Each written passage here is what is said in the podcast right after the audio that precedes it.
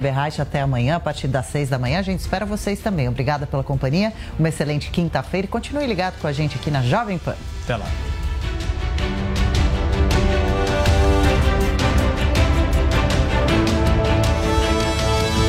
A opinião dos nossos comentaristas não reflete necessariamente a opinião do Grupo Jovem Pan de Comunicação.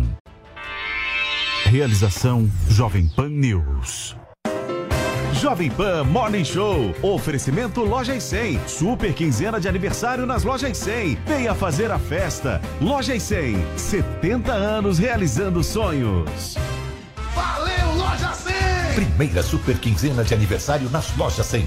Celulares, smartphones, notebooks, tablets, computadores, impressoras, refrigeradores, lavadoras, fogões e eletroportáteis em 10 vezes sem juros nas lojas 100. Eu disse 10 vezes sem juros nas lojas 100. Primeira super quinzena de aniversário nas lojas 100. É sensacional. Loja 100, 70 anos realizando sonhos. Há 70 anos tem alguém, ainda bem que tem Loja 100.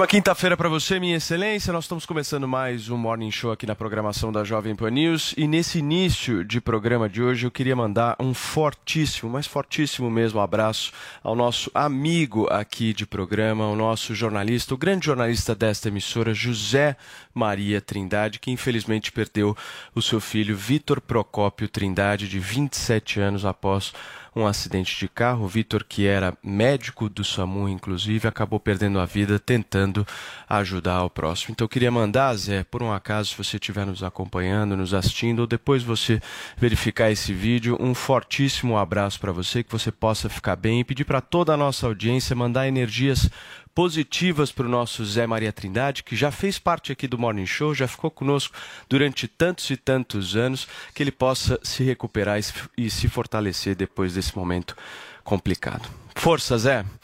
Gente, no programa de hoje nós vamos falar sobre a renúncia de Boris Johnson no Reino Unido. O agora ex-primeiro-ministro britânico deixou o cargo agora há pouco, inclusive, e a gente vai trazer a repercussão aqui no Morning. Aqui no Brasil, Bolsonaro voltou a atacar o TSE e também o PSD.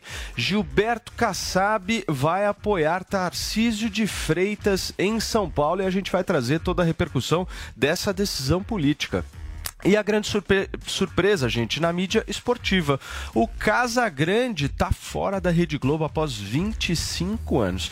Você já viu, né? A gente vai conversar sobre vários assuntos, tudo isso e muito mais a partir de agora no Morning Show. E eu queria muito pedir o auxílio da nossa querida Zoe Martinez para falar qual que é a hashtag de hoje. Afinal de contas, Boris Johnson renunciou e a gente vai fazer o quê? Eu renuncio a. A nossa tag de hoje, nosso querido Paulo Matias, é Eu renuncio a. O quê? Eu renuncio a gente chata. E vamos começar o programa de hoje com essa tag, né, de eu renuncio, é, com essa, esse assunto do momento sobre o primeiro-ministro, ex-primeiro-ministro do Reino Unido, que acabou de renunciar aí ao cargo de primeiro-ministro. Muito bem. Será que Guga Noblar renuncia a Paulo Figueiredo? Ou Paulo Figueiredo renuncia a Guga Noblar? Você acha? Queria ver o Paulo renunciar ao ursinho Trump dele. Renuncia esse ursinho. Tira o ursinho daí. Quero só ver essa. Daqui a pouquinho a gente participa com o nosso Paulo Figueiredo. Olha só, gente, durante reunião do primeiro escalão do governo, convocada por Jair Bolsonaro nesta semana, o presidente voltou a atacar o Tribunal Superior Eleitoral.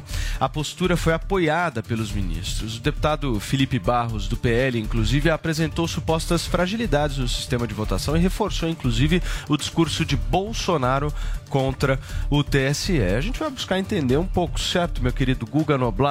Pois é. essa decisão do presidente Jair Bolsonaro de mais uma vez seguir rumo, em- rumo ao ataque em relação ao Tribunal Superior Eleitoral. Tem estratégia nisso aí? Tem estratégia. Jair Bolsonaro segue esticando a corda. Inclusive, ontem ele disse que se não houver uma eleição limpa, e quem decide se é limpo ou não pelo jeito é ele, ele não aceitará participar do pleito. Mais uma ameaça direta à democracia, ao sistema eleitoral, às urnas. E ele foi acompanhado ontem do ministro da Defesa, Paulo Sérgio, general da reserva. Paulo Sérgio, que até pouco tempo atrás era o comandante do Exército, ou seja, tem muito poder, tem muita influência frente aos militares. Ele ontem também ficou ao lado de Jair Bolsonaro. Ele disse que o TSE não está dando ouvidos às sugestões dos militares, se esquecendo que o TSE só tem que dar ouvido se quiser. Não é obrigação do TSE ter que pedir anuência ou ter eh, o aval ou a participação de militares no processo eleitoral. Eles foram convidados, eles fizeram uma série de sugestões, Algumas foram aceitas, outras serão ainda debatidas e outras foram recusadas. E ponto final. Eles não têm que fazer esse papel do Bolsonaro de seguir pressionando o sistema eleitoral.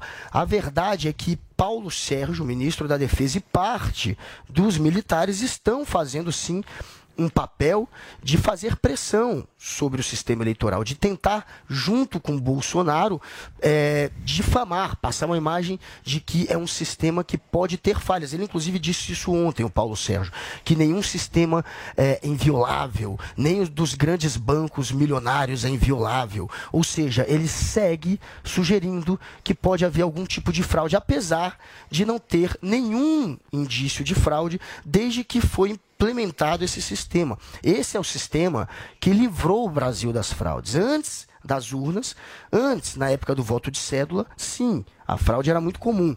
Isso cessou, isso acabou. A gente nunca mais teve sequer uma denúncia de fraude desde então. É, a gente tem um sistema que é moderno, que é sim visto por outros países como um sistema que funciona, e a gente tem agora, a gente vai ter a participação da OEA das organizações dos estados americanos na eleição. É, os, o TSE quer convidar também o Parlamento Europeu, parte dos europeus, para estarem aqui também, para fazerem é, algum tipo também de fiscalização.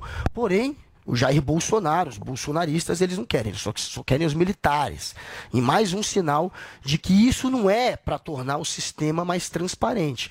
É, na verdade, para atacar esse sistema. E os militares estão, sim, com Muito Bolsonaro bem. nessa. É, tem método. E o método funciona. Tanto que a fé, a crença do brasileiro nas urnas, nos últimos dois meses, caiu em 10 pontos, caiu de 82% para 72% nas pesqui na pesquisa Datafolha, e isso óbvio que é graças a esse tipo de ataque. Agora, suspeitar é uma coisa, aceitar o resultado é outra. Você acha que o Bolsonaro aceita, Zoe, o resultado, independente de como ele for? O, Paulo, se tiver indícios de que alguma coisa aconteceu de muito errado na eleição, ele tem todo o direito de pedir aí uma recontagem de votos, de pedir que alguma que o exército venha fazer alguma coisa, porque a gente não pode ficar com essa dúvida, né, dessa transparência no sistema eleitoral por mais quatro anos. Imagina, qualquer um do, do, dos que for eleito, do, desses candidatos que a gente tem aí, imagina, ninguém merece né, acordar e dormir com essa dúvida de que se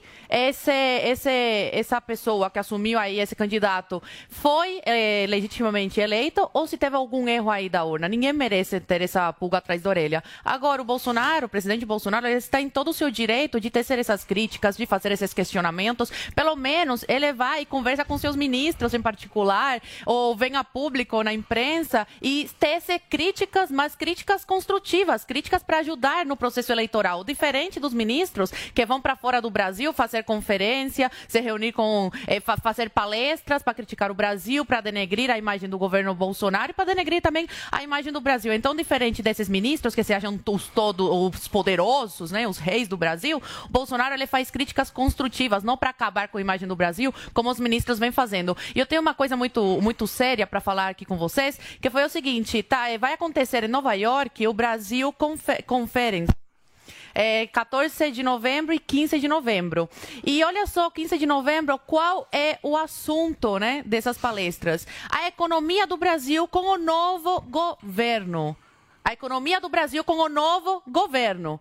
Aí eu quero perguntar, é, Que novo governo? Como a gente sabe que vai ter um novo governo? Como vocês sabem que o Lula vai, vai, vai vir a ganhar a eleição? Porque falo Lula porque tá entre ele e o Bolsonaro. Como eles podem afirmar uma coisa dessas? 14 de novembro e 15 de novembro, depois da eleição, depois da eleição. E quem faz parte aí desse, desse, desse, dessa conferência? Luiz Futz, Alexandre de Moraes, Carmen Lúcia, Dias Toffoli, eh, Mendes, Rodrigo Garcia, Henrique Meirelles, Joaquim Levi, eh, Pércio Arida, Rubens Ometo.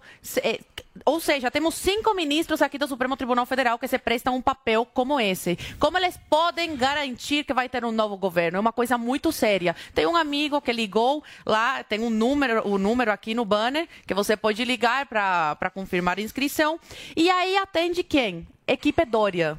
Alô? Aqui é Equipe Dória, em que posso ajudar? O site pertence ao Grupo Dória.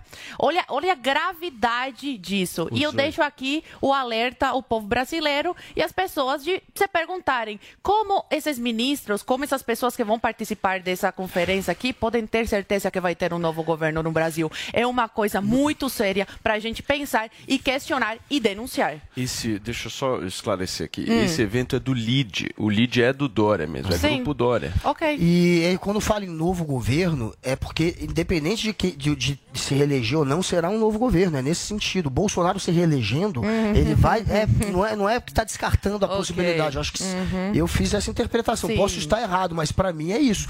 Você tem um novo governo, mesmo que o Bolsonaro se reeleja a partir do próximo ano. Isso é óbvio. Vai ter que mudar um monte de ministro e vai ser um novo mandato. Eu acho que foi nesse sentido. Sim, com provavelmente. certeza. Muito bem, já ver. temos o Paulo Figueiredo conectado aqui com a gente. Tudo isso. bem, Paulinho? Novo governo, e aí, você vai renunciar ao urso ou não, hein? Jamais. Trump Be- tá até meio caído ali que o gatinho derrubou ele. Tá mesmo. Hoje Tá, ele tá Trump meio down. bebeu demais ontem, tá, tá que nem o Lula.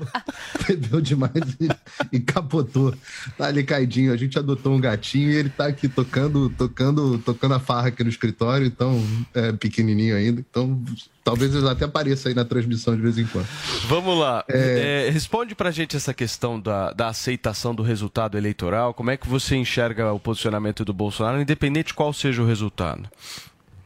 Pois é, olha só, em, em relação a aceitar ou não, se você tem suspeita, eh, se você tem suspeitas que são fundadas, você pode aceitar ou não. Isso é uma, é uma decisão pessoal dele, o que não significa que ele ficará necessariamente no poder, porque você tem as instituições que funcionam. Donald Trump não aceitou corretamente, não aceitou o resultado das eleições americanas até agora, e não tendo aceitado, não está no poder. O presidente em exercício, apesar das inúmeras fraudes, é o Joe Biden.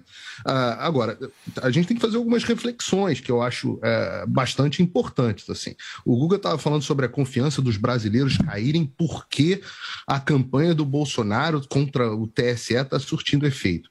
Eu acho essa uma visão é, um pouco preconceituosa com o povo. Acha que realmente trata o povo brasileiro como se fosse gado, como se eles formassem as suas opiniões só com base no que o presidente brasileiro, no presidente do Brasil, o presidente Bolsonaro diz. E eu não acho que seja o caso. Eu acho que hoje nós temos uma situação onde é, algo como 55% dos brasileiros confiam um pouco ou não confiam no nosso sistema eleitoral, e o presidente Bolsonaro, segundo as mesmas pesquisas que mostram isso, tem 30 e poucos por cento dos votos. Então, tem uma parte grande, de novo, de acordo com as pesquisas, do eleitorado que não votaria no Bolsonaro e também não confia ou confia pouco nas urnas eletrônicas. E aí, eu, eu acho que o sistema deveria fazer uma autocrítica. Será que isso é realmente por causa do Bolsonaro? Você vê, tem uma notícia aqui ah, do Poder 360 do ministro Faquim dizendo o seguinte: a auditoria não serve para rejeitar o resultado das urnas. Ele está dizendo, a auditoria não serve para resultado, resultado das urnas, ou seja, é, mesmo é, tra- trata-se de auditar meios, instrumentos e procedimentos, e não um veículo de proposição aberta direcionada pro- como é que é? a prioristicamente a re- rejeitar o resultado das urnas que porventura retrate a vontade do povo brasileiro que a, que a vontade do povo brasileiro é oposta a interesses pessoais de um outro candidato. Ou seja, diz o seguinte: eh, o sistema já começa que não é auditável, segundo o próprio PSDB, desde 2014. Então, o próprio PSDB que está dizendo, né? O PSDB, aliás, é, que está aí de roxinho colado com Lula. Então, o sistema não é auditável. Mas se a auditoria detectar alguma coisa, essa auditoria, segundo o ministro Fachin, não serve para rejeitar o resultado. Aí o Guga estava dizendo agora: o TSE chama o Exército, mas ouve o Exército se quiser. Então, o sistema brasileiro fica na mão de uma instituição, que é o TSE, que é, o, que é essa invenção, essa, essa jabuticaba brasileira aí. É, o TSE fica com o sistema na mão dele. E quem é o TSE? São ministros que gozam da confiança da população? Não, são ministros que gozam de menos de 30% da confiança da população.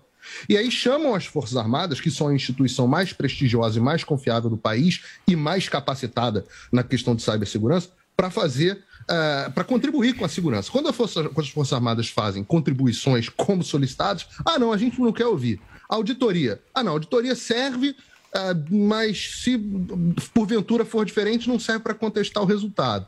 Aí, aí fica uma situação onde. Como é que a população vai confiar num sistema desse? Aí você diz o seguinte: ah, o sistema brasileiro, Google, palavra do Google, que não, não são do Google, né? São as palavras da, daí da, da mídia mainstream, do, do Beautiful People, desse establishment todo, é a mesma coisa que eles falam. É, ah, o sistema é confiável e é muito respeitado por todos os países. Eu falo assim, ué, que países? Quais são os países que usam o sistema brasileiro? Quais são os países que usam o sistema brasileiro? Por que a Alemanha não usa? Você respeita tanto? A França não usa? Por que, que ninguém usa? A França rapaz? usa, uma parte da Será França, que... Estados Unidos, não, não, Japão. Não usa, não usa. Uma usa, parte usa. da França não é a França. Tem, tem, tem. Aqui tem nos Estados Unidos tem que votação. usam. Não adotou o país inteiro, Aqui não nos quer Estados dizer Unidos que tem usa. votação eletrônica Exatamente. também. Agora, a votação... também. Existe uma falsa dicotomia. E no Japão Isso também. é a falsa dicotomia entre o sistema eletrônico e um sistema que tenha voto eletrônico. Voto eletrônico é maravilhoso, tudo eletrônico é maravilhoso. Quem é que desconfia da urna do Brasil, Desde então? Cita um país. você tenha mecanismos de verificação. E essa era a proposta. Essa era a proposta que nós tivemos no ministro TSE fazendo lobby no Congresso contra. Então, por isso, é exatamente, não tem nada a ver com o Bolsonaro. Aí você fala assim: ah, não, vamos chamar observadores internacionais. Aham, observadores internacionais. Sabe quem era observador internacional na eleição americana? É o próprio Barroso, que não viu as duas mil mulas, e muito mais mulas, e não viu nada acontecendo e falou que estava tudo uma maravilha, que a eleição aqui tinha sido um espetáculo. São essas mesmas pessoas que vão se encontrar, que se encontram no Brasil Conference em Boston e agora vão se encontrar no Brasil Conference em Nova York. É a mesma turminha, a turma do Dória, Paulo. organizado pelo Dória, a turma dos. Quais são os ministros? A Zoe tá valendo aí agora. Eu, eu, eu, eu, eu, eu tava ouvindo aqui. Os, olha só, que coisa linda! Evento organizado pelo Dória e vão estar Fux, Alexandre Alexandre, de Moraes, Moraes, Carmen Carmen Lúcia, Dias. Fora, Toffoli e Gilmar Mendes. Conversando sobre os novos rumos do novo governo. E a interpretação que o Guga fez é válida, é uma possibilidade, mas a interpretação que a Zoe fez de um ato falho também é válida. A gente, no mínimo, gera um mal-estar e uma dúvida de você ter pessoas discutindo um novo governo. Podiam ter tido um pouco mais de cuidado na redação. Ou será que foi proposital? Ah. Então são essas pessoas, é essa turminha que a gente vai confiar para auditar o sistema eleitoral. Ora, desculpa, ô Guga. Ô, Eles são os Paulinho. suspeitos. Não, a não são raposa, suspeitos. A raposa não Peraí, toma peraí. conta do galinheiro. Paulo, deixa eu entender uma coisa aqui de vocês. Peraí, peraí, peraí. Não, porque isso é importante a gente discutir. Nós estamos no dia 7 de julho de 2022. Vocês estão aqui me criticando a questão das urnas eletrônicas. O que, que vocês estão sugerindo para fazer na eleição de 2 de outubro? Porque é o seguinte, eu não consigo visualizar tempo hábil para qualquer tipo de mudança agora. Esse é o Ah, sistema que a gente tem. Qualquer coisa que não seja isso vai ser o quê, então? Quem vai decidir o próximo presidente da. República? Olha, a auditoria, Paulo, muito fácil só, só esclarecer uma pensamento, coisa. né, Não é fácil ter esse pensamento. Nós, nós estamos em julho, gente. Vocês querem fazer o quê? É uma discussão válida. Ah, existem Não. Entendeu? discussão não podemos pode discutir, mas eu quero tentar partir para a questão Paulo, prática. Paulo, as urnas são testadas o tempo inteiro. Um dia antes da eleição, inclusive, eles sempre fazem isso. Eles pegam algumas urnas e sorteiam. Não é que eles escolhem a urna. Aí eles sorteiam e, de acordo com o sorteio, eles pegam algu- algumas urnas e testam, fazem uma simulação. Alguns partidos votam, outros partidos votam, tem auditoria externa e depois eles checam se a votação foi corretinha. Eles fazem isso aleatoriamente, sorteando urnas, um dia antes da eleição. Eles fazem isso há anos. Existem mil maneiras de auditar.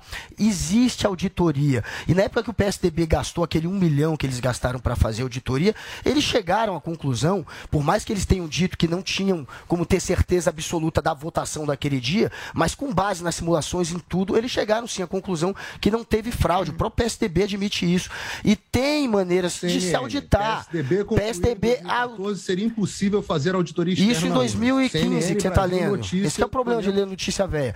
Agora, não, é... não, não, acho, PSDB disse 2022, querido. O PSDB atualmente, o PSDB ah, hoje confia nas urnas. Na época ele falou, de fato, ele até propôs você colocar algum tipo de cédula, isso em 2015. Ele falou, olha, a gente tem como testar as urnas antes da votação. As que aconteceram já, a gente não tem como auditar. Talvez seja interessante, é, numa mini reforma eleitoral, colocar alguma maneira de ter cédula. Isso em 2015. Aí o TSE falou óbvio, que isso, era, isso ia acabar é, ferindo a inviabilidade da, da, da eleição, porque as pessoas teriam como checar quem uma outra pessoa votou. Enfim, isso seria ruim para o processo. E aí descartaram. E a intenção hoje dos bolsonaristas, uma parte deles, é que a gente faça a contagem em cédula. Essa é a realidade. O, o o, Isso, parte dos bolsonaristas quer retomar a contagem. Não é só que eles querem uma cédula para checar, eles querem fazer a contagem em cédula. E esse foi o pior momento da nossa, do nosso sistema.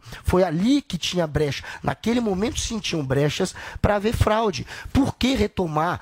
É, para esse passado de fraude se o sistema funciona. Se tivesse pelo menos uma eleição desde 96 que alguém pudesse apontar fraude, não existe nenhuma. E todos que atacam, ninguém e por apresenta os países desenvolvidos não e sabe qual... sistema eleitoral? Isso é um detalhe. O Paulo, as Zoe terem dúvidas, Ok, agora o presidente so, falar. Só um detalhe: o presidente o atacar o sistema eleitoral. Atacar. Alguém que está dividindo o poder com, com a justiça, está ali atacando, surrupiando, usurpando outro poder, fazendo um ataque leviano, porque não apresenta uma prova, não apresenta um indício, não sugere uma eleição que foi fraudada, faz um ataque rasteiro, leviano, sem, sem provas. É acusação pela acusação. acusação Agora, quando você é um presidente, quando você tem um poder e divide com outro poder, com a justiça, o, o, o, a, a, essa divisão de poder, a responsabilidade de dividir poder, você não pode acusar um outro poder de maneira leviana. Você é uma pessoa que representa um outro poder que divide forças com o com Mas com esse poder pode atacar você não pode o executivo atacar internacionalmente. de maneira leviana, ninguém pode podem. atacar. E quem ataca de maneira leviana é o Bolsonaro. Eles estão ah. se defendendo dos ataques. O Bolsonaro o tempo inteiro ataca o sistema eleitoral sem apresentar um indício. E isso nenhum presidente deveria fazer. Isso é, isso é uma maneira de criar esse ambiente tóxico para depois, obviamente, como ele disse ontem, quem sabe nem participar do pleito. Negar o pleito não, ou não aceitar uma possível. Então, derrota. eu não consigo compreender na parte prática isso. Eu, eu acho que a gente pode ter inúmeras críticas em relação ao sistema eleitoral. Isso aí é do jogo. Acho que todo mundo pode claro. ter algumas dúvidas. O ponto é isso. Só que existe uma coisa chamada regra do jogo. A regra do jogo está tá estabelecida tá e já foi estabelecida já, inclusive por lei, é essa. Nós temos que jogar a regra do jogo. Ou não. Nós vamos fazer o que com a regra do Mas jogo? Mas dá tempo Burlar? para poder fazer Lógico. a contagem também. Que exército? Não, tá? não dá. É exército mais. contagem. O exército, o exército não, não pode. O exército do nosso país não Sabe pode. Que o exército tem que mas fazer? gente internacional pode vir aqui e dar pitaco. Sabe o que o exército tinha que estar tá fazendo nesse momento? O exército tinha que estar tá mapeando as possíveis, os possíveis ataques que podem ocorrer durante a eleição de esquerda a direita. Eles tinham que estar tá mapeando os possíveis atos de violências e tinham que estar garantindo a segurança. Esse era o papel do exército. Não, eles não estão preocupados com uma possível invasão do Congresso ou com um possível ataque ou violência que possa transcorrer. Eles estão preocupados apenas em pressionar a justiça para criar esse ambiente mentiroso de que o sistema que nunca falhou possa falhar agora. É, nunca é, falhou. Qual é o papel do exército, gente? É, é garantir a segurança ou atacar, ou pressionar o sistema? Olha o que eles estão fazendo, que papelão. O presidente papelão. escolheu atacar o sistema, vocês não precisam seguir juntos. Saiam desse papel. É. Não façam Nenhum país desenvolvido do mundo adota a urna eletrônica brasileira, mas o Brasil é Estados é sempre para todas as democracias sobre isso. Alguns, eu não sei qual é o medinho de vocês, qual é esse medinho que vocês têm. Não, não, pera, todo o sistema, Estados todo, Unidos adota o sistema eletrônico. Deixa eu dizer, todo sistema pode ter falha. Três falando não vai rolar. Três falando é não vai mentira, rolar. Peraí. Mentira. Só um mentira. Minuto. Absolutamente peraí, falso. Peraí, Guga, peraí, peraí, peraí. Zoe, você terminou? Japão, Vamos França. Lá. Peraí, faz... peraí, Guga, só um minutinho. Desliga o microfone do Guga. Ah, é geral, todo mundo. Você Zoe, coloca como se, fosse, como se fosse regra. Exceção, exceção. Você tá falando de exceção, da exceção, da exceção. Entendeu? Exceção. Eu quero saber, tem algum Fraude não tem. Vamos Como lá, você Paulo, sabe que não tem? Seguindo, Vários especialistas falaram que, te, que a, a urna está sujeita a falha. O próprio Faquin falou que o Bolsonaro foi se reunir com, com o, o Putin na, na, na Rússia para falar com hackers russos e invadir a urna no Brasil. Não, urna já, não, tinha hacker, já tinha hacker dentro aí. Urna não.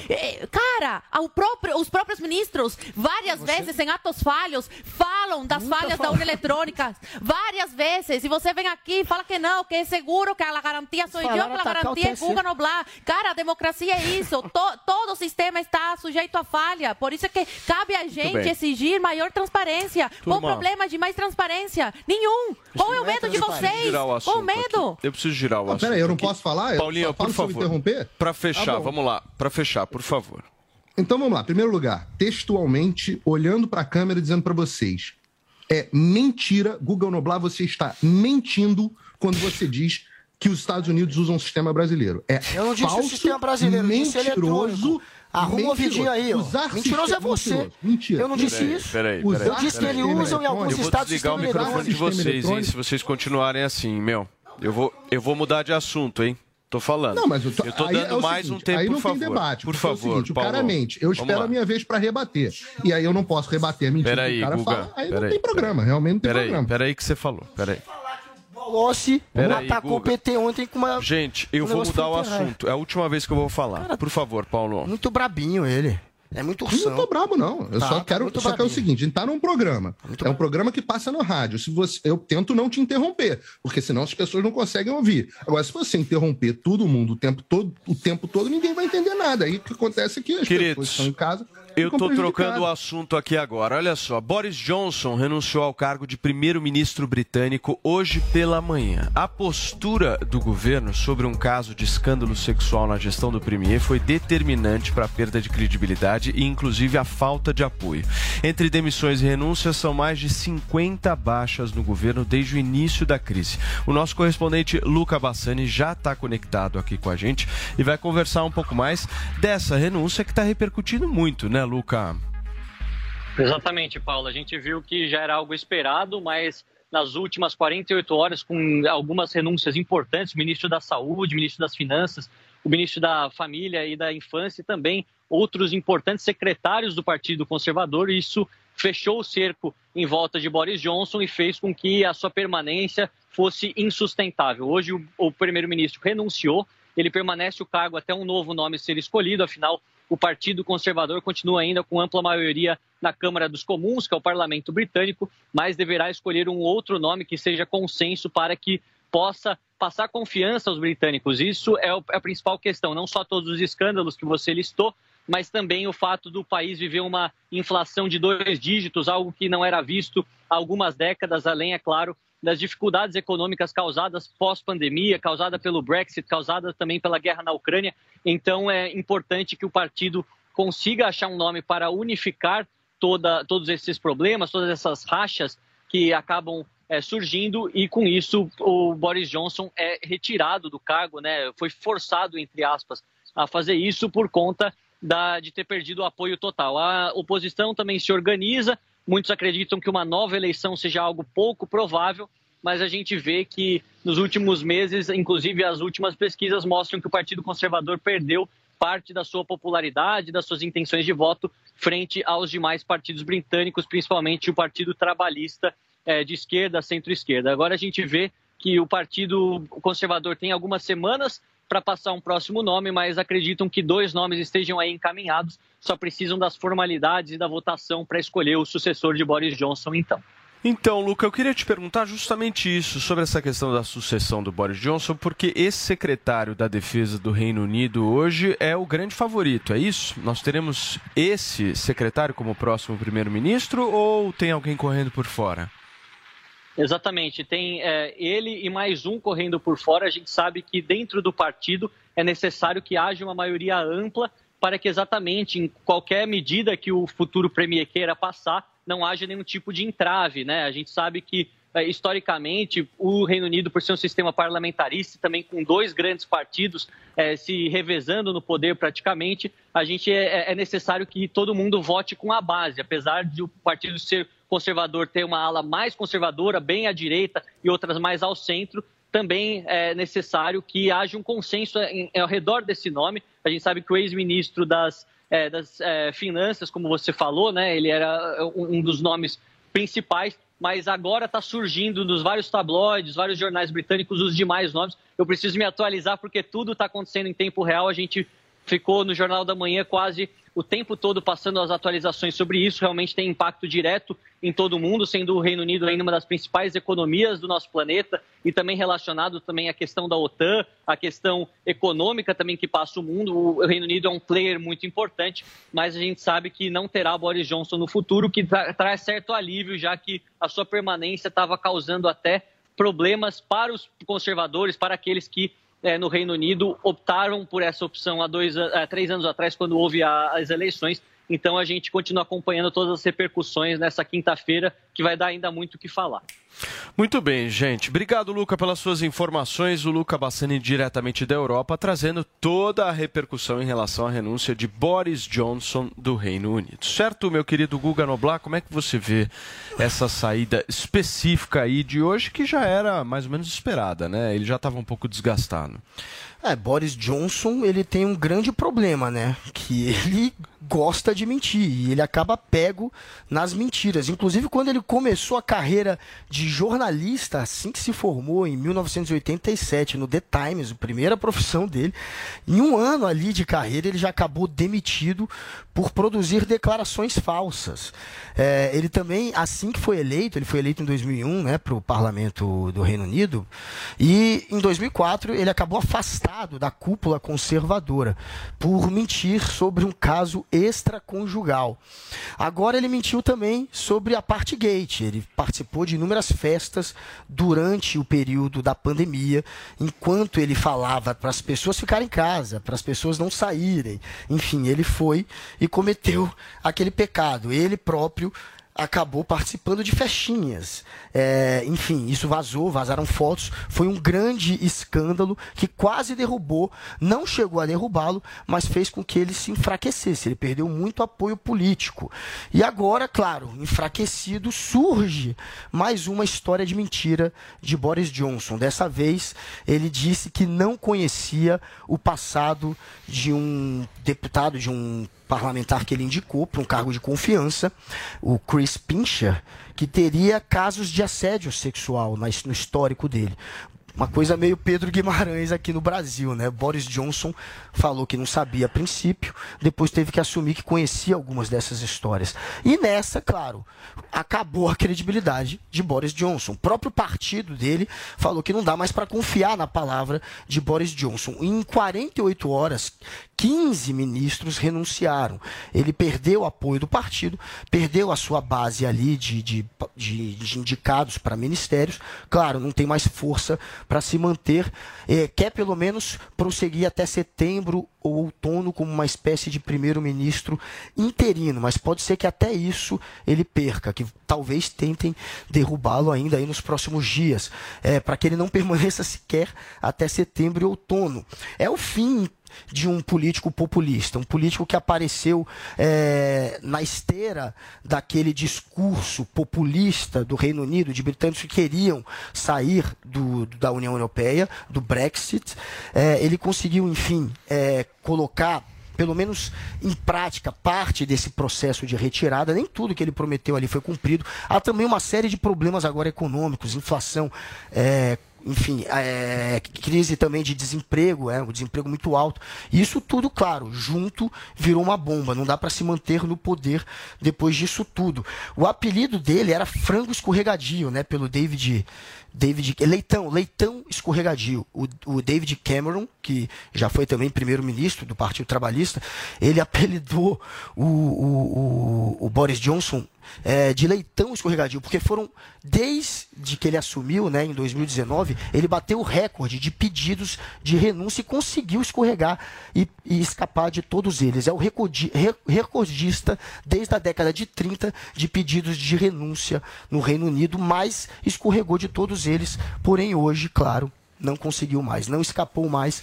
E adeus, Boris Johnson, melhor para o Reino Unido, que se livra de um político que é tão populista que no início, outro detalhe interessante, quando ele se tornou esse homem é, anti-União Europeia, ele fez isso a partir de um texto que ele publicou num jornal. Ele publicou dois textos, um artigo favorável ao Brexit e outro contrário. Ele viu a repercussão e depois que ele escolheu o lado. Esse é o Boris Johnson. Muito bem. Zoe, você acha que é melhor para o Reino Unido, como o Guga falou, essa saída do Boris Johnson ou é, é pior? Não, estava insustentável, né? O, o governo do, do, do Johnson. Ele começou a se afundar em 2020, com o começo da pandemia. Ele começou com sendo mais liberal, só que aí você rendeu, né, levantou as saídas para o sistema, não conseguiu segurar aí a, a onda e fechou, né, o Reino Unido, decretou o lockdown e foi aí que o governo dele começou a desmoronar, que ele perdeu aí, começou a perder apoio, começou a ficar impopular e mostrou que ele não é um conservador de fato, né, é, é um populista, tenho que concordar aí com a fala final do, do meu colega Guga, que ele se mostrou um populista, né, então, finalmente a Europa se livre aí do Johnson. É, vamos aguardar quem vai vir no lugar. A gota d'água foi, foram essas denúncias mesmo de, de assédio sexual, mas não dá para ignorar que também as medidas impostas por ele durante a pandemia, né, com o lockdown, também é, foi, foi colocando aí mais pressão pré, por parte do povo e por parte dos apoiadores para que ele é, deixasse o cargo e renunciasse. Vai ser o melhor para a Europa com essas medidas. A Europa se afundou, a Europa está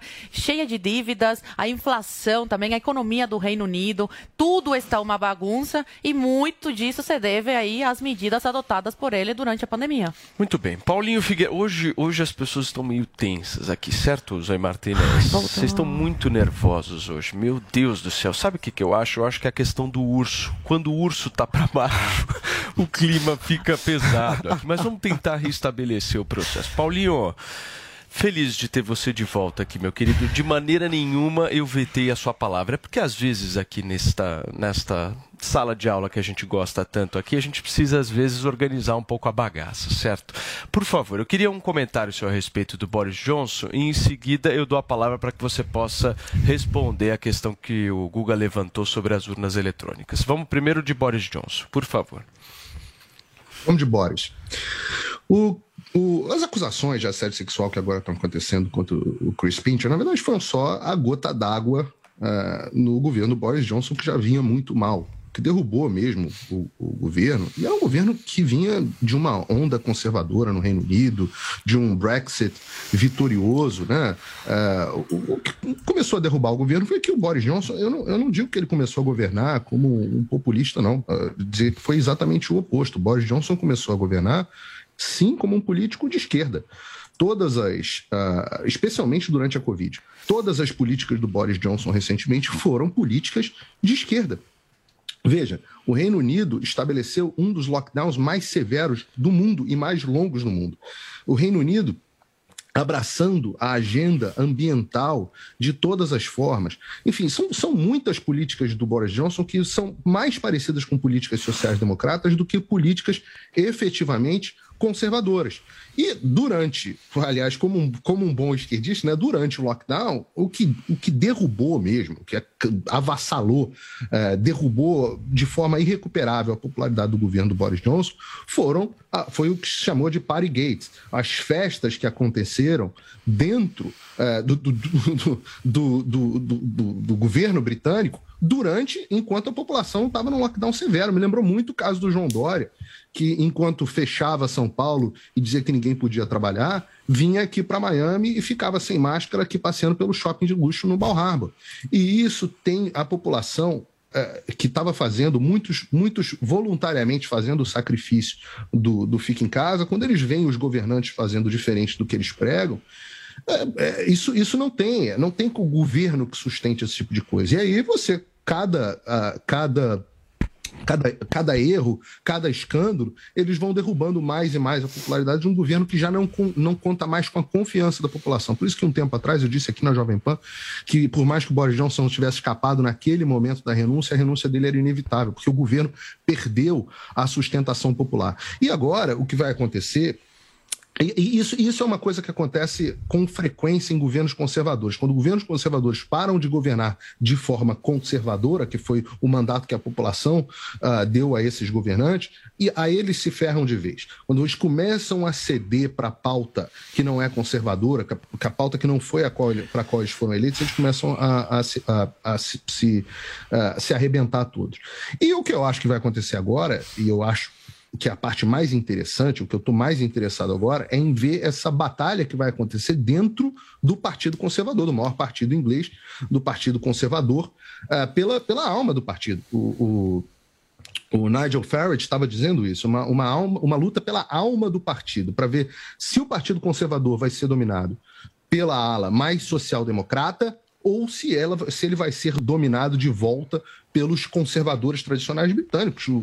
Lembrando que eles são o berço, né? São, você tem dois berços principais do conservadorismo, um é o Reino Unido e o outro é, são os Estados Unidos.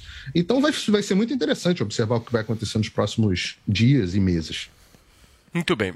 Paulinho, se você puder é, só segurar um, um tempinho em relação àquele seu comentário é, sobre as urnas eletrônicas, a gente vai voltar daqui a pouquinho nesse assunto, porque agora nós vamos para o nosso giro de notícias. As vendas de carros novos no Brasil, gente, caem 15% no primeiro trimestre.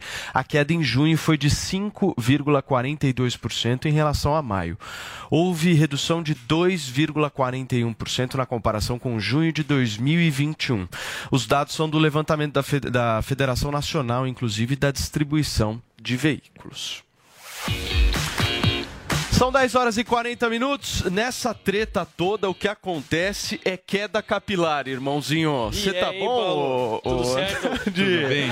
Gente, olha só. Brigou, cai cabelo, cai viu? Cabelo. 0800 020 1726 para ligar agora e adquirir o melhor tônico capilar que existe neste país, certo? Exatamente. Estamos aqui. Vocês estão pra... muito bonitos. Você tá lindo, inclusive a gente trouxe um antes e depois que até lembra um pouco o teu caso, mas antes Ó, a gente veio aqui para falar do melhor tônico capilar Exatamente. do mercado, que é o Hervik.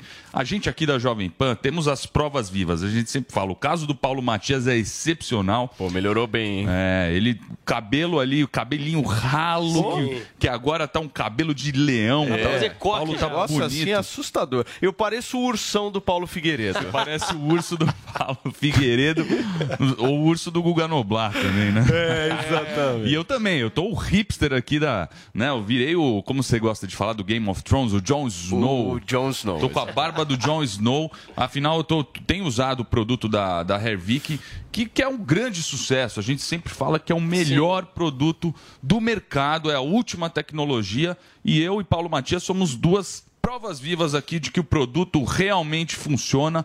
E hoje a gente trouxe aqui também, além do, do brinde e tal, o, o Andrade vai falar um pouco do que ele vai Boa. oferecer. Exatamente, Conta pra mim, né? Andrade. Então, Paulo, é o seguinte: primeiro antes e depois que nós temos hoje é o antes e depois incrível, que você vai se identificar é, muito. É, total. É sensacional Nossa esse senhora. antes e depois. É aquele, aquele meio do caminho que a gente conversava, lembra, Paulo? Que o cara começa a perder cabelo, começa a ficar desesperado, pensando, poxa, eu vou ficar careca, vou ficar careca, o que, que eu faço? E antigamente a gente sabe que não tinha o que fazer. A pessoa tentava fazer é, shampoo, poção mágica, tentava fazer tudo é, é, babosa. Essa foto, pra quem chá... tá nos acompanhando no Gente, rádio, não tá vendo essa foto, ela tá é assustadora. Então, assim, sabe por que tem esse resultado, gente? Porque é um produto que ele tem um laudo de eficácia comprovado da Anvisa, tem o teste de eficácia comprovado. E olha só, gente, que sensacional que é ver as pessoas mandarem para nós o antes e depois. É muito bacana, realmente é muito satisfatório a gente receber esse antes e depois, porque praticamente está preenchido aonde estava a falha. Agora é só preencher as entradas ali. A dica que eu dou para você de casa, que está se olhando no espelho, tá vendo que tem muita falha, tá vendo que tá aquela entrada, tá vendo o cabelo caindo pelo chão, não quer ficar careca, tá aparecendo os apelidinhos lá que muita gente faz apelido com Cabeça careca. de rolon, pouca telha, pouca telha é triste. Exatamente. É triste. E, ó, e a pessoa, ela, ela não percebe que ela tá perdendo o cabelo, porque geralmente começa a cair aqui na tampinha, é, né, Paulo? Sim. Aí quem vê são as outras pessoas pessoas. Aí Exatamente. começa a chamar o cara de carecão, começa a chamar de pucatilha, de cabeça de rolo. E isso é ruim, porque você vê que você tá perdendo o cabelo. A calvície você não ganha, você É. tá perdendo o cabelo. Então, a dica que eu dou pra quem tá nos acompanhando agora, gente, pela rádio, pelo YouTube, pela Panflix, é ligar no 0800 020 1726. Pode pegar o telefone, gente, agora. 0800 020 1726, porque eu desafio o pessoal de casa a pegar o telefone, ligar, adquirir, fazer a foto do antes e depois e mandar pra gente. Sabe por que eu desafio, Paulo? Porque é um produto que tem a certificação, é um produto que tem 100% de segurança, que foi testado. Então não é qualquer produto. Por que, que você tá na dúvida ainda? Tá esperando o quê pra pegar o seu telefone e adquirir o Hervik? Liga aqui pra gente, 0800 020 1726, porque é aquele caso que a gente tava conversando ontem com a Bárbara, né, Paulo? Que muita gente mandou A mensagem Bárbara da ela. sobrancelha, que melhorou muito a Então, sobrancelha tanto barba quanto cabelo, quanto até mesmo a sobrancelha vai estimular o crescimento novamente. Então é, aquele, aquele caso, se tem a raiz e você aplica o Hervik, é como se fosse um fertilizante. Exatamente. Ele vai estimular o crescimento do Escuta, fio. e me conta um pouquinho da promoção. O que, que nós vamos fazer hoje? É Quinta-feira, Paulo. pra galera ligar agora no 0800 020 1726 e adquirir esse produto. Quem adquirir agora, Paulo, vamos fazer o seguinte: vamos dar a, a caneca de brinde. Caneca do Morning mundo, Show. Pra toda a audiência. ó. Só que assim, ó, Paulo, é pra canequinha todo mundo que ligar. ó. A caneca do que Morning beleza. vai de brinde pra quem ligar 0800 020 1726. É muito estilosa a caneca. Exato. E o desconto é sensacional. É 40% de desconto. Ou seja, o restante fica pouco. Você pode parcelar em 10 vezes sem juros esse pouquinho Então ainda. dá pra colocar em 10 vezes Em sem 10 juros. vezes sem juros. Só hoje você tá Só- dando 40 de Isso, só hoje 40 e a caneca. Se ligar até, Isso. até que hora? Hoje, até as, até, as 10 11. Até as 11 horas, fechou. 15, 15 minutos, de minutos. promoção. Vou ter que avisar 15 lá porque eram 10 minutos só. Então estendemos para 15 minutos de promoção para você que ligar 0800 020 1726. Caneca de brinde, 40% de desconto. Gente, a dica que eu dou, quer conhecer o produto, divide com alguém em casa, sai baratinho para cada um, paga a parcelinha pequena, cabe no bolso e você vai E é recuperar a sua dignidade. 4 meses, né? Tratamento- 3, é- 4 meses, não é isso? Pra comer, pra- não, um, frasco dá para dois meses. Dois a gente meses. aconselha levar o tratamento de um ano com 40% de desconto e aí você divide com alguém, ele fica seis meses Gente, agora até às 11, 0800 020 17 26, 40% de desconto, mais a caneca do Morning Show. A gente espera a ligação de cada um de vocês. Boa. Valeu, Valeu, Paulo. Obrigado, Andrade. Tamo junto. Valeu. Ai, ai. 10 horas e 45 minutos. Puta clima pesado nesse programa, tretas que não tá acabam hoje, mais, o ursinho caído, a bruxa solta. Eu vou fazer o seguinte, Paulinho, cadê o Paulinho Figueiredo? Tá aí? Coloca ele aí, deixa eu ver se ele tá bravo. Tá bravo. Paulinho, deixa eu falar o seguinte. bravo, não. eu vou para um Só vou rápido. ficar careca e vou precisar de Airwick. Eu tô com ruga na Eu vou, testa. eu vou para um rápido intervalo comercial. Na volta, a gente retoma a treta da urna eletrônica neste programa. A gente já volta. Fiquem aí.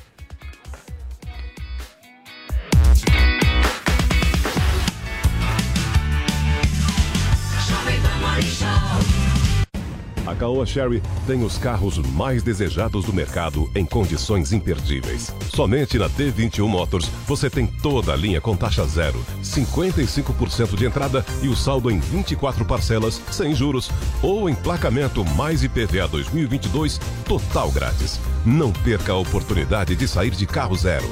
Acesse d21motors.com.br barra ofertas e consulte condições. No trânsito, sua responsabilidade salva vidas. Jovem Pan Morning Show.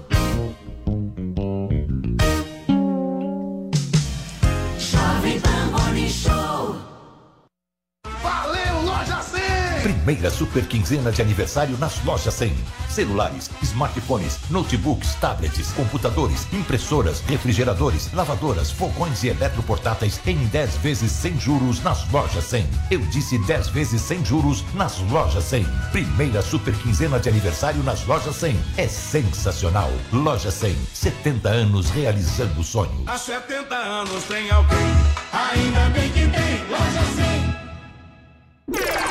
Chegou, tá no ar, vai começar, pode ter certeza. Chuchu Beleza. Chuchu Beleza. Oferecimento C6 Bank. Baixe o app e abra sua conta. Gente, posso falar? Vocês soubessem o que eu tenho de batedeira, de cafeteira, de forninho elétrico, tudo fechado na caixa que eu troquei por pontos do meu antigo cartão de crédito, porque senão ia expirar e eu ia perder tudo. Dava pra montar uma loja aqui na minha cozinha, né? Não, juro. Quem nunca ficou desesperada que ia perder os pontos e acabou trocando por uma coisa que não queria? Que atire a primeira cápsula de café. ah, parece maluca, né? não, sério. Ainda bem que agora eu tenho meu cartão C6 Carbon, né? Não, que com ele os pontos não expiram e a cada dólar que eu gasto eu recebo 2,5 pontos no programa Atomos, que eu posso trocar por passagem aérea, produtos ou eu posso trocar por cashback, que é dinheiro na conta, não é o máximo? Não, sério. Abre agora uma conta no C6 Bank. Ou se não, reforma logo essa cozinha, né? Não, porque haja armário pra guardar tanta bugiganga.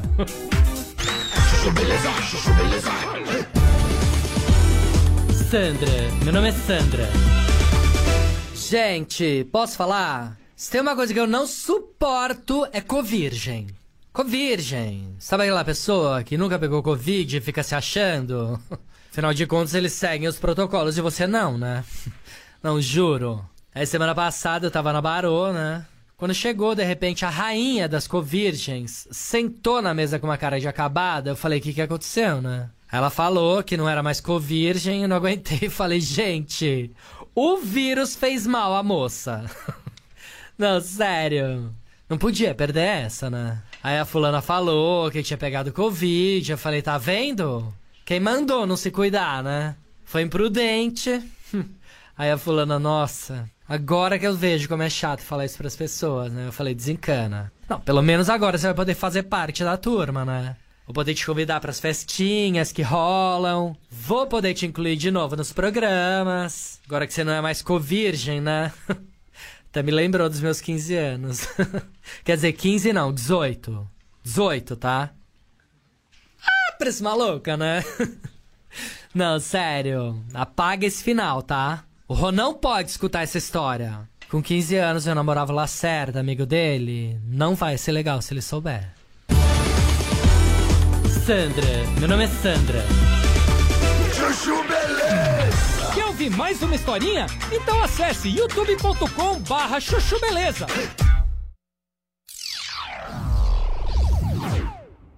Redundância. Qual é o problema? Essa ideia de ficar repetindo. Ah, nunca houve nenhuma evidência de fraude desde que as eleições brasileiras adotaram o sistema eletrônico. Isso é, parece verdade. Só que o problema é que se algo é inverificável, essa ausência de evidência não é evidência de ausência. Não é. Se você não consegue verificar o sistema se ele funciona ou não, é, simplesmente o sistema é fraudulento per se, por si só. Um sistema que é impossível de ser verificado. Por quê?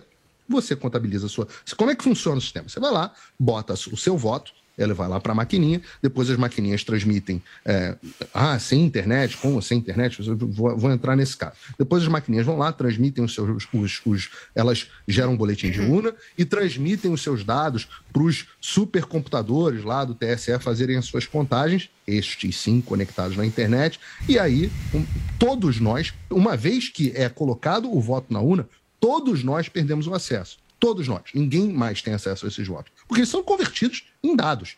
E, e a, a, não ser que o Brasil adote um sistema é, cripto, blockchain, etc., é impossível de você garantir a autenticidade deles. É impossível. Sim. Agora, sobre o sistema, nós temos que nós temos que reconhecer certas coisas. Primeira coisa que nós temos que reconhecer: um, todo sistema eletrônico é vulnerável. Todo, todos do planeta.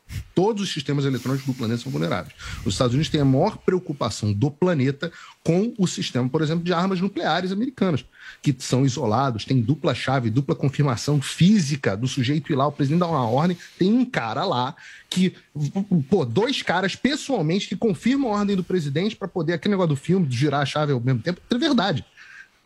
Física, física e pessoalmente. Por que, que é isso? Por que, que os americanos simplesmente não contratam os técnicos do TSE e aí não precisa mais ter essa de comunicação, um ligar, falar, não precisa mais disso. Basta alguém chegar, contrata a urna eletrônica brasileira e o sistema é, é, de armas nucleares americanos está tá controlado. E ninguém faz isso. Por que, que ninguém faz isso? Agora, é, já houve hackeamento dentro do TSE. Você tem.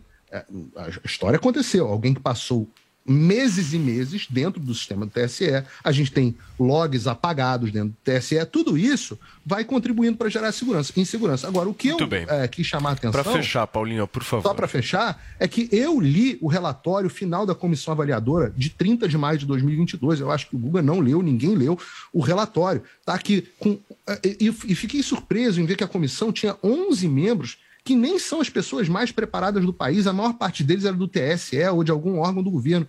Mas no final, sabe o que, que eles sugerem? Não sou eu que estou dizendo, não. Tá, tá aqui o relatório, eu até vou botar no, no meu Telegram depois para quem quiser acessar.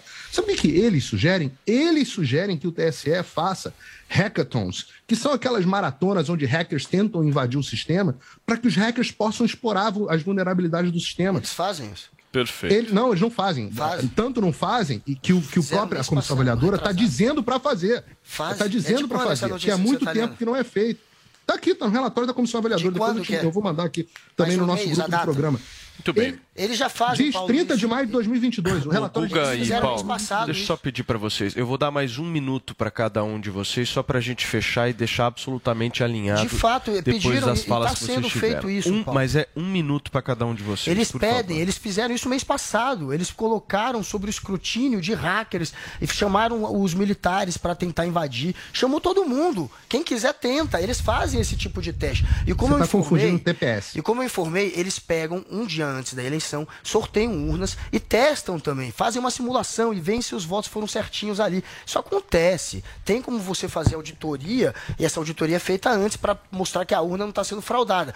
Depois não, depois o voto é secreto e você não vai ter papelzinho para rever. Não tem isso. Agora, sobre os países que têm sistema eletrônico, eu falei em sistema eletrônico. É, Estados Unidos eu citei porque tem sistema eletrônico, mas não é só Estados Unidos. Canadá, Japão, Suíça, França, Índia, ao todo, são 35 países que têm sistema eletrônico. Agora, o sistema eletrônico do Brasil, 10 segundos, ele já foi emprestado também, já que você quer se referir ao brasileiro. Claro que cada país tem sua particularidade. É óbvio que quando eu falei, eu não estava dizendo que o sistema dos Ok. Estados Unidos é igual ao daqui. Agora, Paulo, tem não, não dá mais países. tempo. Não, não, chega, chega, chega. Tem Eu tenho um minuto países- para vocês, vocês vão cumprir um minuto. Paulinho, por favor, um minuto. São 23 países que utilizam alguma tecnologia eletrônica e 18 em pleito regional. Tá? É, o fato de usar é, tecnologia eletrônica nunca foi problema, nunca, isso nunca teve em pauta no Brasil. Todo mundo fala para usar sistema eletrônico, agora, com algumas salvaguardas de segurança. Volto a dizer, o o TPS, o, teste do TPS, o relatório, que é isso que você está dizendo, que é o relatório final da comissão avaliadora, não é um hackathon. São coisas diferentes. Hackathon são hackers externos testando o sistema. E o TPS é que recomendou que fizesse é, é, hackathons, porque não são feitos. Ou seja, se o próprio relatório do TPS está dizendo que tem que ser feito hackathons, é porque é possível que hajam vulnerabilidades. Agora, eu volto a dizer: um sistema que é intestável não pode ser considerado seguro. A fraude está no fato do sistema ser inte- intestável. 10 Agora, segundos. Respondendo a sua pergunta, Paulo Matias, você pede quais são as recomendações. Tem várias boas recomendações nesse relatório e tem várias boas recomendações feitas pelas Forças Armadas. o que não pode é um grupo de pessoas dizer assim: é seguro, é maravilhoso, Ok. quem questiona é negacionista, é, milhões de brasileiros são Ok, burros, estão todos seguindo o Bolsonaro e vamos Turma, e calem a boca eu porque preciso aceitam girar o assunto resultado. aqui no programa. Olha só, gente, o presidente do PSD, Gilberto Kassab, selou acordo com Marcos Pereira, presidente do Republicanos, para apoiar Tarcísio Gomes de Freitas na candidatura ao governo do estado de São Paulo. O apoio do PSD, só para vocês terem uma ideia, também era inclusive pretendido pelo PSB de Márcio França na tentativa de reforçar a chapa de Fernando Haddad do PT. Daqui a pouquinho a Beatriz Manfredini vai entrar com a gente ao vivo, porque ela tá lá na coletiva do partido e vai trazer mais detalhes pra gente. Mas oi, eu quero saber como é que você vê aí essa junção agora do Tarcísio com o PSD do Kassab. Ó, o Kassab é um dos políticos mais habilidosos, né? Mais espertos, mais inteligentes aí que a gente tem no cenário político. Se ele fez essa jogada, é porque ele vê que o Tarcísio tem grandes chances aí de, de ganhar a, a eleição. É, o Kassab não é flor que se cheira, não é um político assim que, que é legal alinhar imagem, mas é a política, é, é a- são as regras do jogo, infelizmente. Então, o Tarcísio ele tem que fazer política, todo apoio né, é bem-vindo. Claro que PSOL, PT, essas coisas só, porque não? Aí não perdoaria uma aliança, mas uma ali- aliança com o Kassab vai ser muito frutífera né, para a candidatura aqui do Tarcísio em São Paulo. Eu estava vendo, e o Kassab ele vai trazer para a campanha aí do Tarcísio algumas prefeituras, como a dos, eh, de São José dos Campos, Campinas, Limeira, Guarulhos, Sorocaba, que é mais ou menos 10% ou até mais eh, da população. Então vai ser um grande apoio aí, vai ser mais uma, um, um adicional para a campanha do Tarcísio, que só tende a crescer. A- até as próprias pesquisas são obrigadas a dar o braço a torcer e mostrar que o, o Tarcísio ele começou assim de baixo e vem em processo cada vez maior aí de, de crescimento. O Kassab fez uma jogada ótima para ele, porque ele sabe que o Tarcísio tem grandes chances de ganhar. Nessa jogada todos ganham, o Tarcísio com o apoio do Kassab O- e o Kassab com, apoiando o Tarcísio. Ô Guga, você estava me falando que saiu pesquisa nova, é isso? Saiu pesquisa agora para senador. É, primeira Eu tô sem vendo de Datena. governador aqui. Você estava falando da de Eu senador. a de senador. Deixa eu abrir aqui. Vamos senador. trazer aqui alguns dados aqui para a gente discutir, porque ah, essa é a pesquisa Genial Quest. Ontem até a gente discutiu essa pesquisa aqui nos números para a presidência da República. Agora vamos discutir um pouco os números para o governo do estado de São Paulo. Segundo a pesquisa, 35% das pessoas entrevistadas optam por votar em Fernando Haddad do PT, 14% em Tarcísio Gomes de Freitas do Republicano, 12% em Rodrigo Garcia do colou. PSDB, Já colou. 2% Felício Ramute do PSD. Aí, na realidade, eu acredito que esse cenário aqui já, já seja eh, um cenário que não vai ocorrer, porque Felício Felício vai, vai ser o ser o vice. vice de Tarcísio. Vinícius Poit, do Novo, aparece com 2% e 24% disseram que ou votaram brancos ou nulos ou não vão votar. Se a gente retirar o Felício, nós temos Haddad com 38, Tarcísio com 15 e Rodrigo Garcia com 14 pontos. Aí vamos para um segundo turno. Haddad contra Tarcísio dá 44% para o Haddad, 28% Tarcísio. Eh, num segundo turno entre Haddad e Rodrigo Garcia dá 42% Haddad, 27% eh, Rodrigo Garcia. E num cenário entre Rodrigo Garcia e Tarcísio Gomes de Freitas dá 28% Rodrigo Garcia e 25% eh, Tarcísio Gomes de Freitas, certo? Você tem dados da pesquisa de Senado? Traz pra gente É, também, por favor. No Senado, Márcio França, agora sim o da Atena, primeira sim o da Atena. Márcio França, do PSB, tem 27%. O Paulo Scaff, do Republicanos, mesmo partido do Tarcísio, 13%. Carla Zambelli, do PL, 9%. Janaína, Janaína Pascoal, PRTB, 7%. Milton Leite, do União Brasil, 5%. Aldo Rebelo, do PDT, 3%. Brancos nulos não votam, indecisos, 9%. Então, 20%. Márcio França aparece com quanto? França está com 27. Ele tem o dobro do segundo colocado, que é o SCAF. E agora, enfim, a gente e sabe. ele tem quase o dobro de votos do que ele tinha quando era candidato a governador, né? É Pré-candidato a governador. O governador, Se você for ele- pensar, ele mas estava tinha com pesquisa 15, que né? ele 14. tinha ali 22, 21, agora ele É. está com 27. Ele já está pegando votos dos petistas. Isso, obviamente, já é parte do voto do PT que está migrando para o França. E o França, óbvio, que é o favorito nesse cenário, é o favoritaço. E o Tarcísio, que é o assunto agora da gente, né? o Kassab, de fato, é um muito esperto politicamente. Ele foi apoiar o Tarcísio. Não quer dizer que ele ache, de fato, que o Tarcísio é o favorito. Ele sabe que o Tarcísio tem um problema grande, que é a rejeição do Bolsonaro. 67% dos eleitores, segundo o Datafolha de São Paulo, não votarão em um candidato indicado pelo Bolsonaro. Portanto, Bolsonaro é Tarcísio- mais popular aqui em São Paulo do que o Lula.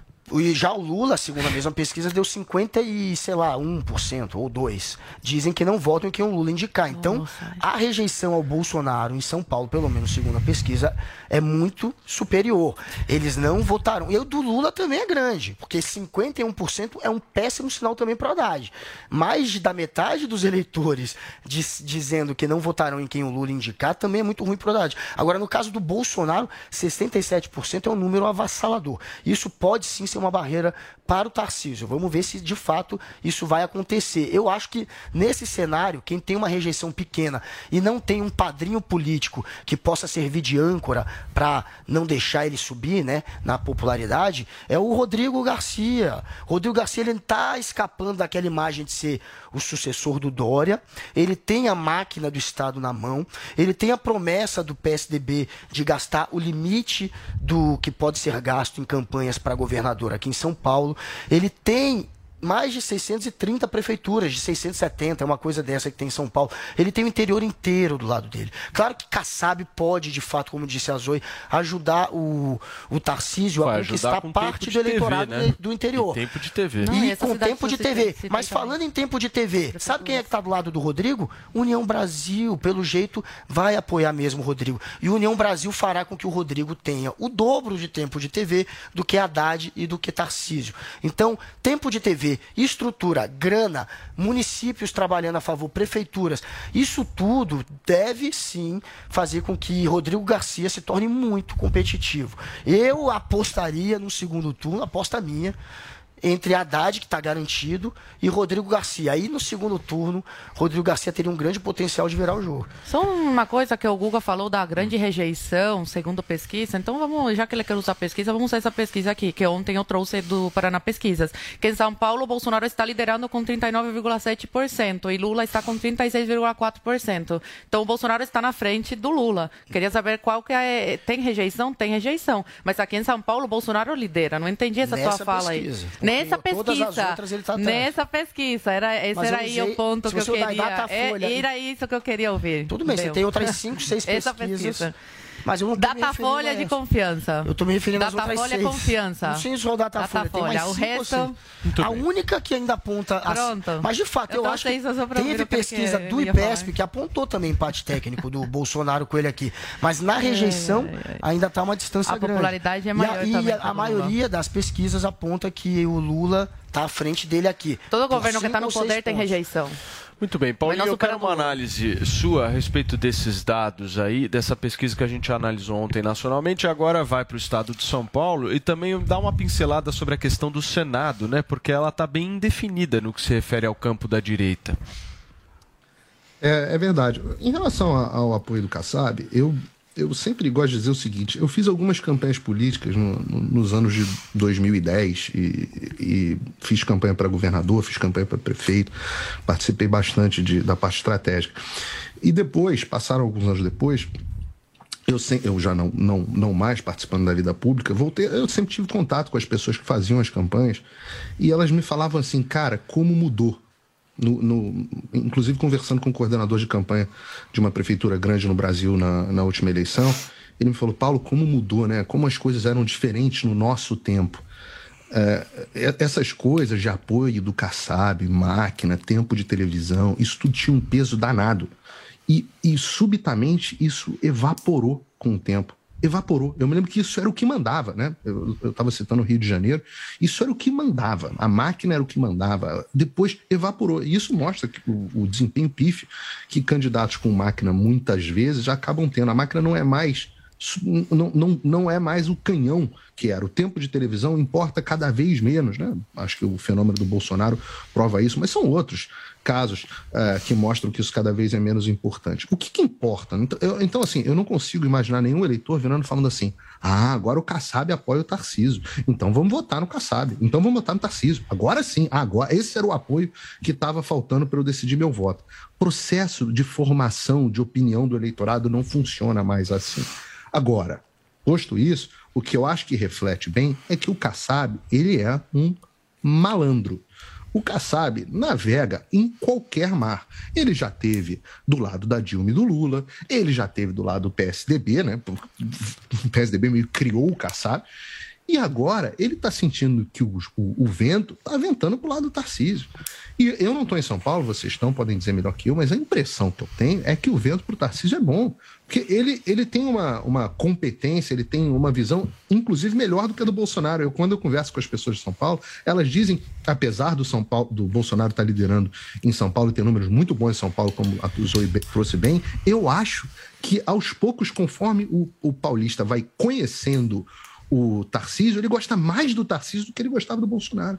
Porque o Tarcísio não tem as características que desagradam o povo de São Paulo no Bolsonaro. A, a, a forma de falar, ele tem a competência que é, é, é muito distinta. Então, assim, eu acho que os ventos são muito positivos do Tarcísio e eu acho que o Kassab percebeu isso. Agora, do ponto de vista do Senado, isso é que eu chamo a atenção, e aí agora todos os bolsonaristas vão ficar chateadíssimos comigo, mas essa pesquisa para o Senado, ela mostra o que eu venho dizendo há bastante tempo, que é a incapacidade política do presidente Bolsonaro.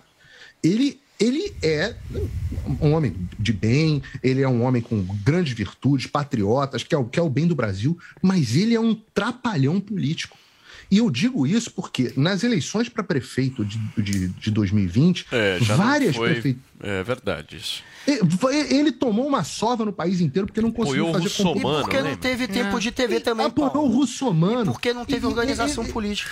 Não, É verdade, porque não tem organização política. É porque ele não é um cara do sistema, ele não é um cara do grupo, de grupo político. Ele não entende que. Pô, isso é, essa lógica. é- Mas, Paulo, você sabe como é que é isso. É você que já trabalhou na vida meu. pública. Bagunça. Pô, você- você constrói os seus quadros no minuto em que você entra no governo. Quando você entra no governo, você já começa a, no, prime... no dia um, construir os seus quadros para as eleições municipais seguintes, para você construir bancadas de, deputa... de, de- de vereadores e prefeitura. E daí, dessas prefeituras e, de- e desses vereadores, construir nomes para a eleição nacional de, de alguns anos depois. Bolsonaro não sabe fazer isso, não soube fazer isso. E ele, aliás, isso vem desde a própria eleição do Bolsonaro, É. que permitiu que, com que caras como o Witzel, como o, o, o, o Dória, montassem no Bolsonaro, e vários outros candidatos a deputados, né? ah, ah, montassem no cangote do Bolsonaro, porque ele não ocupa espaço e a política não tem vácuo. Alguém vai ocupar o espaço desse eleitor que é o Bolsonaro. Você repara, olha, olha que loucura. Peraí. Ô, Paulinho, Não, posso, posso só te interromper, querido? Porque eu tô com o tempo Deve. estourado aqui, são 11 horas e 9 minutos. A gente volta a discutir esse assunto depois do intervalo. A gente vai voltar, vamos falar um pouquinho das pesquisas de governador, de Senado, mais um tantinho. Fica por aí.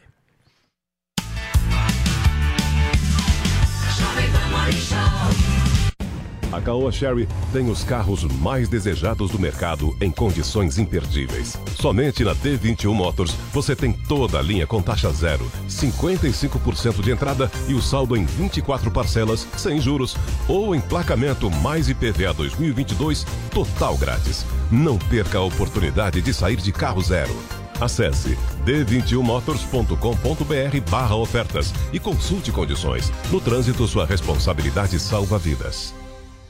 Jovem Pan Morning Show. Jovem Pan Morning Show. Viver é bom, encontrar os amigos é bom, sentar em volta da mesa é bom, viver além do comum. Aqui no Barbacoa é assim, a melhor mesa de saladas que tem, e o sabor da carne vai além. Barbacoa, muito além da carne. No Itaim, Shoppings Day Day em Morumbi ou na sua casa pelo iFood. Só no Barbacoa. Sabe quando a gente pega o jogo andando porque demorou pra descobrir onde ele vai passar? Fica tranquilo, porque isso não vai mais acontecer. Porque com a Sky, você nunca fica perdido na programação. A Sky tem um mosaico exclusivo pra mostrar em que canal está passando cada jogo. Além de séries, filmes, desenhos e jornalismo pra você ficar por dentro de tudo. É só escolher o plano que mais combina com você. Quantos pontos quer para sua casa e assinar a partir de R$ 69,90. Ligue para 3003-0220 e assine já. Na dúvida, vai de Sky. Você ouve a melhor rádio. Jovem Pan.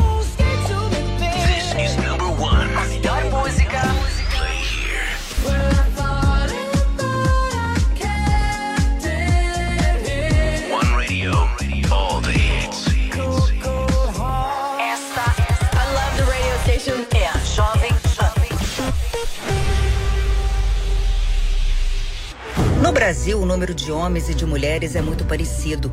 Mas no Congresso, no Senado e nos governos, mais de 80% dos cargos eletivos são ocupados por homens.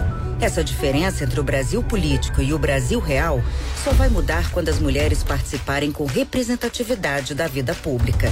Mais mulheres na política. A gente pode, o Brasil precisa. Justiça Eleitoral.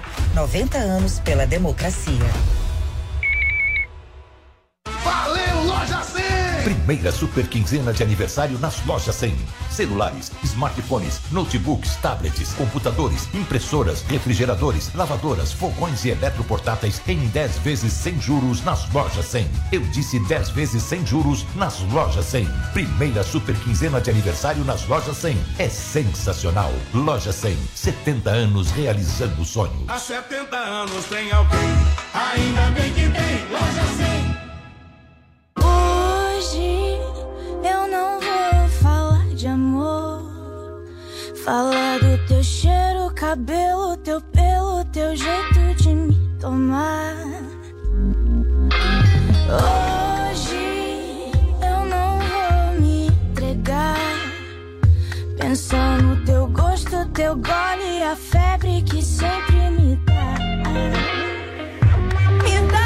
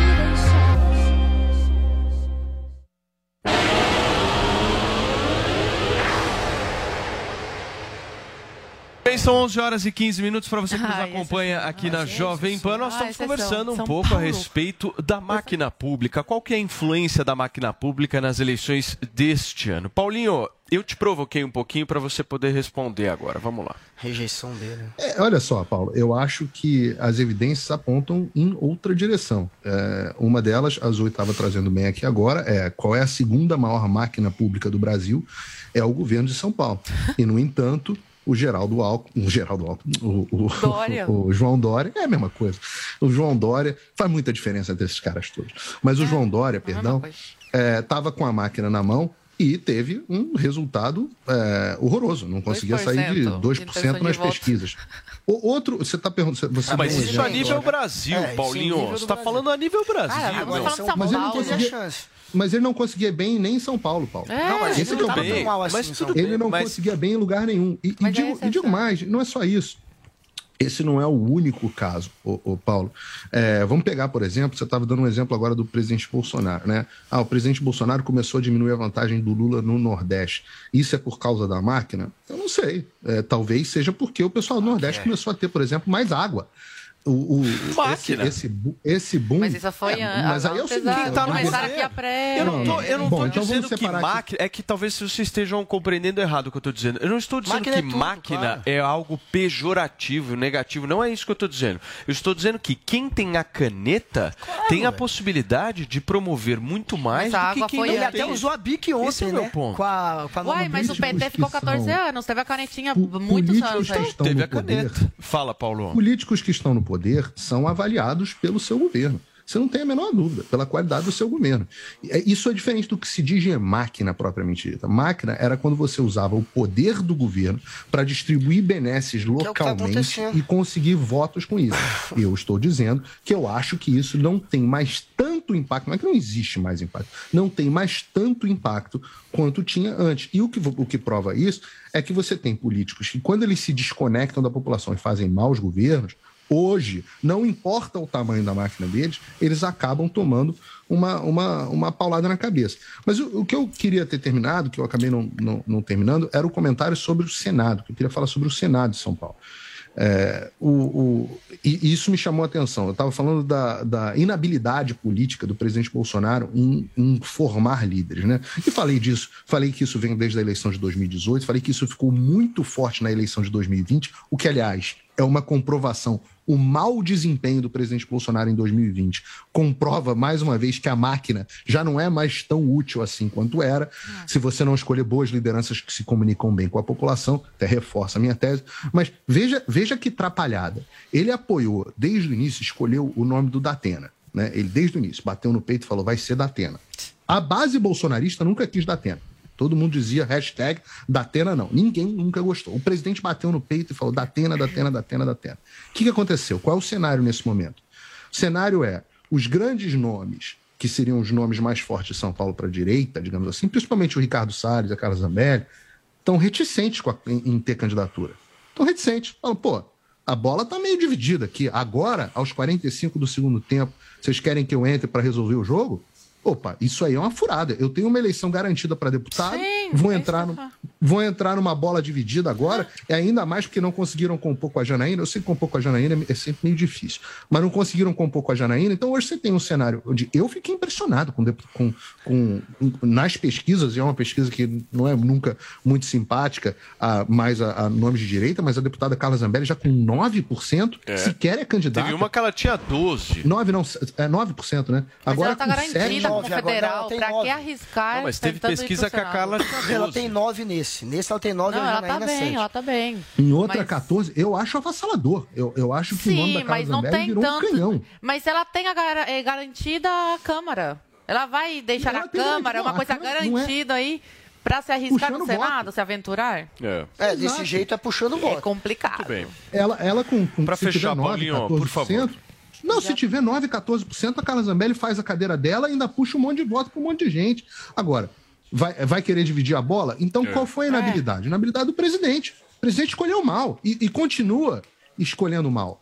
O presidente continua escolhendo mal tá até agora, porque cima até já, né? agora não se posicionou no Senado. Mas ele tá fazendo Turma, política, tá Paulo. Ele tá chegando, fazendo o que o o Paulinho falou, política mesmo. É, mas aí vai acabar que não ter vai conseguir colocar ninguém O presidente dele da o né? República não um fosse o candidato ele tinha. Ele tentou fazer política É, com o mas na, mesma semana ia Isso trair é o fazer Bolsonaro. política. Igual o O Olímpio. Datena era muito bom pro Turma, Bolsonaro, gente. eu preciso interromper vocês porque eu preciso dar um recado importantíssimo aqui no Morning Show. São 11 horas e 20 minutos e eu quero saber, você por um acaso gosta daquelas palpitadas, aqueles palpites esportivos, inclusive com odds incríveis? Você só encontra isso no vaidebob.com.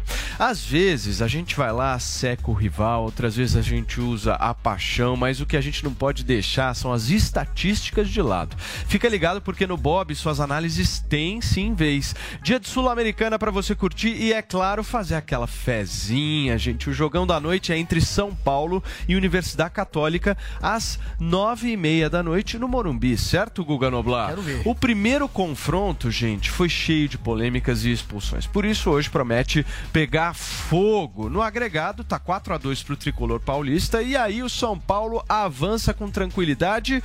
Ou não, hein? O que, que você acha? Ou vai sofrer algum revés? Você acha, Guga Noblar? Apostem aí, 2x0 São Paulo. Vai na minha. E se for igual política, não sei não. Olha só, gente, confira as odds e faça as suas apostas com o vaidebob.com. Porque na dúvida, Cubaninha, você vai do quê? Vai de Bob, amor!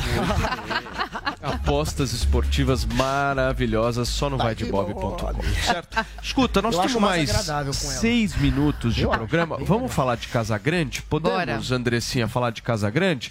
Olha só, nós estamos no ano de Copa Copa do Mundo e uma notícia da mídia esportiva pegou todo mundo de surpresa. Depois de 25 anos, Walter Casagrande Júnior não é mais comentarista de futebol da TV Globo. O anúncio foi feito pelo próprio Casagrande nas redes sociais e depois confirmado pela emissora. Segundo o ex-jogador, sua saída da Globo foi um alívio para os dois lados. Nós temos inclusive um vídeo para conferir do Casagrande. Copas do Mundo, cinco finais, incluindo a de 2002, com os dois gols do Ronaldo, três Olimpíadas e diversas finais de campeonatos por aí, meu ciclo acabou. Estou saindo da TV Globo hoje, não faço mais parte do grupo de esportes da TV e assim, vou seguir a minha estrada. E na realidade, eu acho que foi um alívio para os dois lados. Um beijo a todos. Muito bem, gente. Tá aí a fala do Casagrande, uma surpresa para todo mundo, né? Paulinho, começa você essa, por favor. Como é que você viu essa saída da Globo? São 25 anos, né, gente? É tempo pra caramba. O Paulo Figueiredo com certeza tem muito apreço pelo Casagrande, pelas opiniões políticas do Casagrande, certo? Eu e o? Paulo Figueiredo também. Adoro. Eu, eu, não- eu só não. Eu acho que foram três partes aliviadas: o Casagrande, a Globo e o público que ainda assiste a Globo. Porque o Casagrande é chato pra caceta. Ninguém aguentava mais esse cara. Nem a Globo. O cara, pra ser tão esquerdista e tão chato que ele acabou saindo da própria Globo, ele, tem, ele tá de parabéns. Tá de parabéns. O que aconteceu com o Casagrande? Casagrande, que é- é um cara que é, entende de futebol, e aí o Rica Perrone talvez discorde de mim, mas é, ele é um cara que entende futebol. E, e- e, no entanto, o cara se achava comentarista político, se achava comentarista transformador social, etc, etc. E ninguém aguenta mais. Os caras, isso é o problema. Nego quer militar em todos os lugares. Nego quer militar no esporte. Nego quer militar no, no, no entretenimento. Fala, pô, faça o entretenimento, faça o esporte em paz, deixa a política pra gente. Deixa que a gente faz política nos programas de política. Pô, entretenimento é pra gente se divertir. E, no entanto, ele foi ficando cada vez mais chato. A verdade é essa. Ninguém aguentava mais o Casagrande. E já vai tarde. Eu só vi festa na internet. Agora, a melhor coisa pra mim foi a enquete do Rica Perrone no, no Twitter dele, meu querido Rica, dizendo o seguinte: agora que o Casagrande saiu da Globo, ele vai pra onde? Aí- aí as respostas eram assim: é, Folha, UOL, PT, PSOL, e aí veio um amigo meu, doutor Marcelo Ribeiro, e comentou embaixo: Ué, não é tudo a mesma coisa? E é tudo a mesma coisa. Casagrande virou um militante, ele tem que ir lá pros espaços dele de militância. Fala, Zoe. Não, eu achava ele chato pra caramba. Pra começar, eu nem assistia muito futebol, né? Não assisto futebol, não entendo nada de futebol. Mas, assim, como comentarista esportivo, ok, até ia. Agora, ele é de um tempo pra cá, ele começou a entrar, como o Paulo eh, bem falou, é, nessa seara aí de política, querendo virar comentarista política, tanto que a Globo, né, deu um blog pro Casagrande para ele escrever lá no blog dele tudo o que ele quisesse, mas separasse, começasse a separar aí os comentários esportivos dos políticos. E não foi muito bem isso que aconteceu. Mas também tem a questão, e gente, eu tive que ir em YouTube, eh, assistir youtubers eh, esportivos para me aprofundar mais, porque já que eu não sou muito dessa área, né, eu queria trazer alguma coisa mais embasada. E tem alguns comentaristas que falaram que tem a questão também do Neymar, que de um tempo para cá, o Casagrande, ele começou a ter uma rixa aí com o Neymar, começou a ofender muito o Neymar, a criticar muito, e, tem e tinha, tinham alguns patrocinadores incomodados com isso. Então, minha gente, quando começar a, a mexer aí no bolso da Globo, é rua na certa. Então tem essa questão também aí da rixa com o Neymar. Ele já teve treta, tô relembrando aqui, com o Gabriel Jesus, Ah, e entre Casagrande e Rica, fica com o Rica, hein? Fenômeno, Neymar, Caio Ribeiro, Ana Paula E ele é Henkel, agressivo. Murici Ramalho, dentre outros. E ele é agressivo na forma de, de falar, sabe? que você Porque Eu acho ele muito criticar. autêntico, ok, ele é mas- uma pessoa que não tá ali só pra agradar, ele é uma pessoa que muitas vezes é chato. E é legal. Ali só pra aquele desagradar. chato é legal. Vezes, Sabe aquele muitas chato vezes. divertido, necessário? Divertido? que você Sei, fala. pior que é sei, O Casagrande é Chato divertido. necessário. Rapaz, Tem chato que é Pior é que necessário.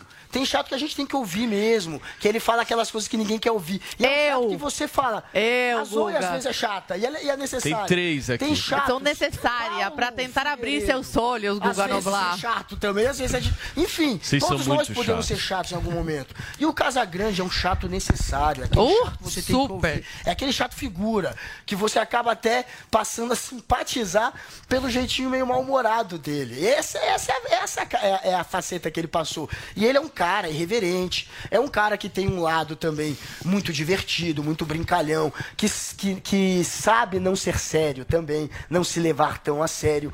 Era alguém que misturava de fato política com futebol em alguns momentos, porque esporte sempre se misturou com política, principalmente futebol. Não. Futebol se mistura em O que, parte que futebol tem a ver com política? Sempre se Não, mistura, sempre não. se Qual- qual é o papel e político do política Pelé? Sempre se misturou. Não à toa, todos os estados totalitários ou democracias sempre viram o esporte como uma maneira de se colocar, se posicionar também internacionalmente. Porque esporte Não. e política é.